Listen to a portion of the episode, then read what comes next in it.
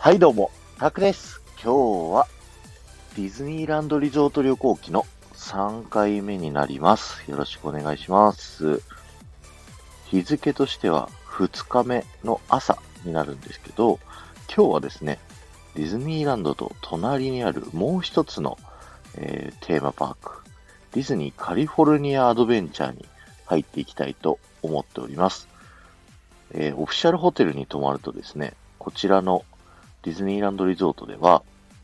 曜日ごとにですね、どちらかのパークに1時間早く入れるというですね、マジックモーニングというサービスがあります。で、このカリフォルニアアドベンチャー、なんと入り口が2つありましてですね、え正面入り口ともう一つ、えー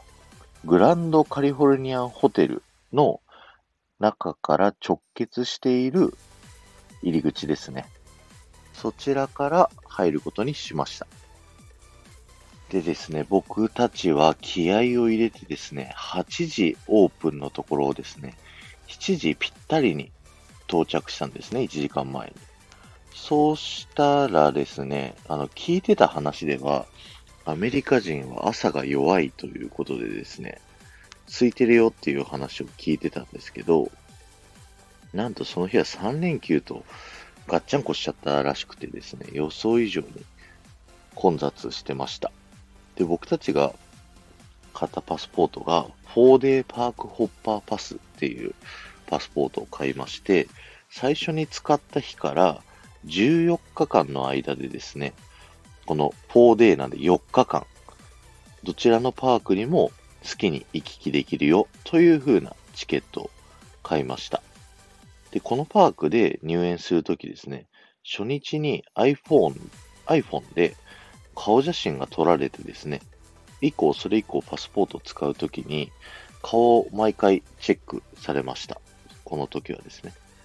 で、たまにですね、iPhone を持ってないキャストの方がいらっしゃって、その時はパスポートを見せてくれっていうふうに言われるんですね。なので、パスポートはですね、あの、見や持ち歩いた方がいいと思われます。はい。そんなこんなでディズニーカリフォルニアアドベンチャー、ようやく入れました。こちらはですね、2001年にオープンしたパークで、東京ディズニーシーと同い年なんですけども、最初はですね、ディズニーランドの半分ぐらいの大きさしかなかったので、結構不人気なパークであったんですけど、いろいろとですね、新しい施設をオープンしたり、えーパークエリアのリニューアルをですね、繰り返したりとかしていて、まあ、ようやくだんだんと人気ができてきたかなと。で、僕たちが行った2014年ではですね、カーズランドというですね、新しいカーズの映画をテーマにしたエリアができたばっかりでですね、これがきっかけでディズニーカリフォルニアアドベンチャーが息を吹き返したみたいな風に言われてるぐらいのですね、ものすっごい良かったエリアなんで、今日はそこのお話をさせていただきたいと思います。カーズランドはですね、カーズの映画に出てくるラジエータースプリングスという街をですね、そのまま再現しているので、行く直前にですね、映画を見直してから行く方がいいと思います。もう映画の舞台となった街がそのまま現実に現れて、そこの各お店だったりが忠実、本当にそのまま再現されてて、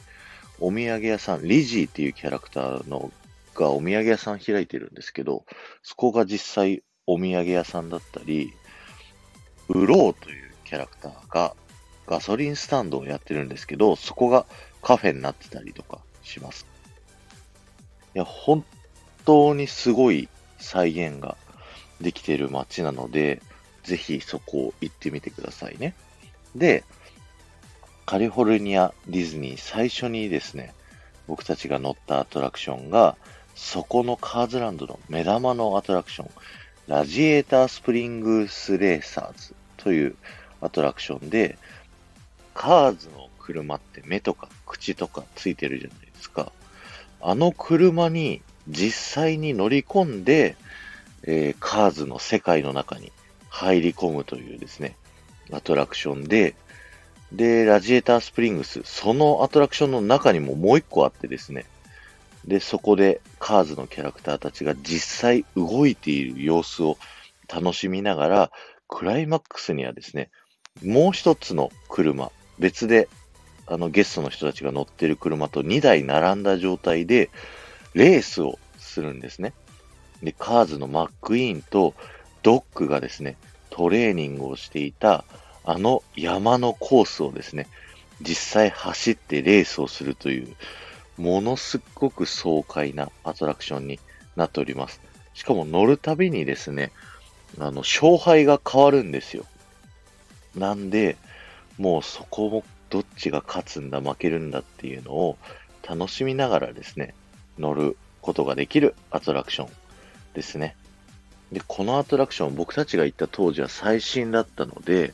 まあ、2時間ぐらい、あの、普段だと待つアトラクションになるので、こういったマジックモーニングを使ったりですね、ファストパスを使ったりすることをお勧めします。ちなみにマジックモーニング中は、ファストパスはあの取得することができないので、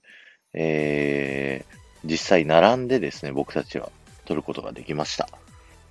まあ、といってもですね、東京のアトラクションに比べたら、一番混んでて2時間っていうと、まあ、なんか大したことないように思えちゃいますよね。まあ、あのー、東京と違ってですね、海外のディズニーのアトラクションは基本並ばないです。どんだけ並んでも1時間。で、この一番並んでるカーズのアトラクションで2時間。なので、アトラクションにはそんなにストレスなく乗ることができますので、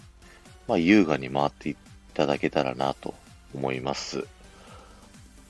アクションに乗り終わった後はですね、その後、フローのカフェで朝ごはんを食べるんですけど、僕が食べたのはなんか、チキンと、なんか卵スクランブルエッグの、なんかぐちゃぐちゃしたようなやつで、まあ、ザ・アメリカ飯って感じですかね。でもまあ、アメリカのご飯ってあんまり基本は美味しくないんですけど、まあ、その中では比較的、まあ、美味しいかなというようなご飯でした。あと、フルーツ盛り合わせを食べまして、まあ、あんまり甘くないフルーツがドサッと出てくるやつだったんですけど、半分ぐらい食べた時にですね、途中に横に添えてあるヨーグルトみたいなソース、これをつけて食べるんだっていうのをですね、途中で発覚して食べたらめっちゃうまかったですね。その後はカーズランドにあった別のアトラクションに乗ったんですけど、まあ、今はないアトラクションになってしまうんですけど、ルイージのフライングタイヤというですね、アトラクションに乗りました。こちらはですね、あの、ホバークラフトに乗れるというアトラクションで、自分たちで、あの、体重、重心をですね、左右に振ることによって、あの、移動するというですね、アトラクションで、他のゲストのホバークラフトとかにぶつかりに行ったりだとか、いろんなことができるというアトラクションです。他にも、コージーコーンモーテルで、えー、カーズの主人公、マックイーンとのですね、グリーティングがやってたりだとか、DJ の車のキャラクター、これ多分映画では出てこないんですけど、がですね、ショーをやってたりだとかですね、もう本当にカーズの世界にどっぷりハマれるエリアなのでですね、ぜひ皆さん、ディズニーカリフォルニアアドベンチャー行った時はですね、楽しんでみてください。というか、行ったら多分目玉の一個になるので、確実に行くとは思うんですけど、まあ、そうやってカーズランドを堪能した僕たちはですね、次にパラダイスピアというですね、エリアに向かいます。ということで今日は以上になります。この放送が面白いと思った方は、ぜひフォローをお願いいたします。また、いいねやコメント、レターでですね、参加していただけると、ものすっごく喜びますので、よろしくお願いします。ではまた。